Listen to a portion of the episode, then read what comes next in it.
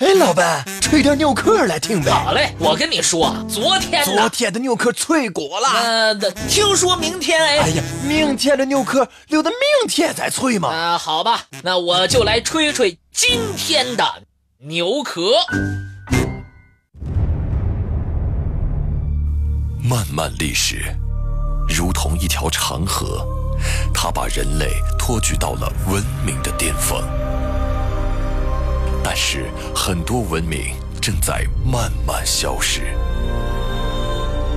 吹牛壳特别策划：正在消失的古文明。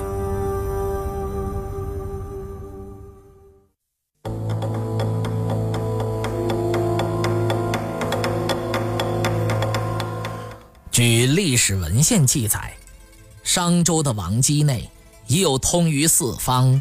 其直如史的交通干道，它们应该是驿道邮路的雏形。全国统一的驿路网始建于秦汉时期，历代逐步完善。秦代的驰道和直道是驿道的特殊形式。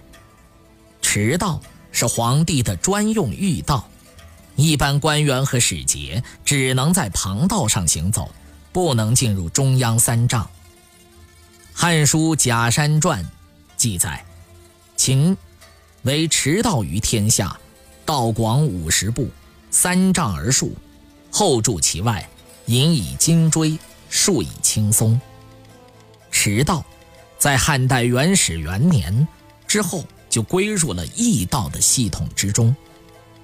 它的建筑形制对后来的驿道邮路有着明显的影响。直道。是秦代专门修建的，用于运兵布防的交通干道。它以咸阳为起点，向北方临近匈奴活动的区域延伸。后来，也归入汉代的驿道网内。中国古代的驿道邮路一般比较宽阔，两旁植树，用以标里程、避烈日。驿道沿途设置驿站，派有驿夫。配备驿马，官方使节驿吏可以在驿站食宿换马，将政令传向远方。栈道，那就是阁道，在深山峡谷中的悬崖峭壁边缘开凿的人工通道。阁道或者栈道这种交通道路形式的普遍应用，标志着交通技术上的重大进步。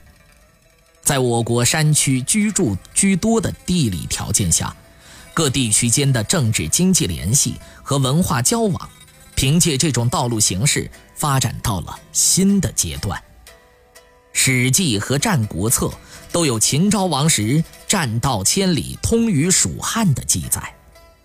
秦汉时期，更是大量的建设栈道。战国末期，楚汉相争时被烧毁的包斜道。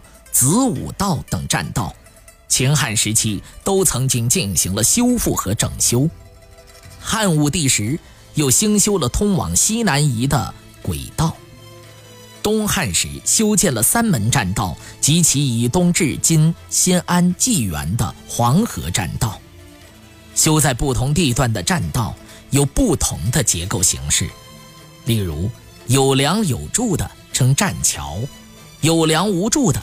称千梁无柱，修在偏于河谷一侧的称偏桥，等等。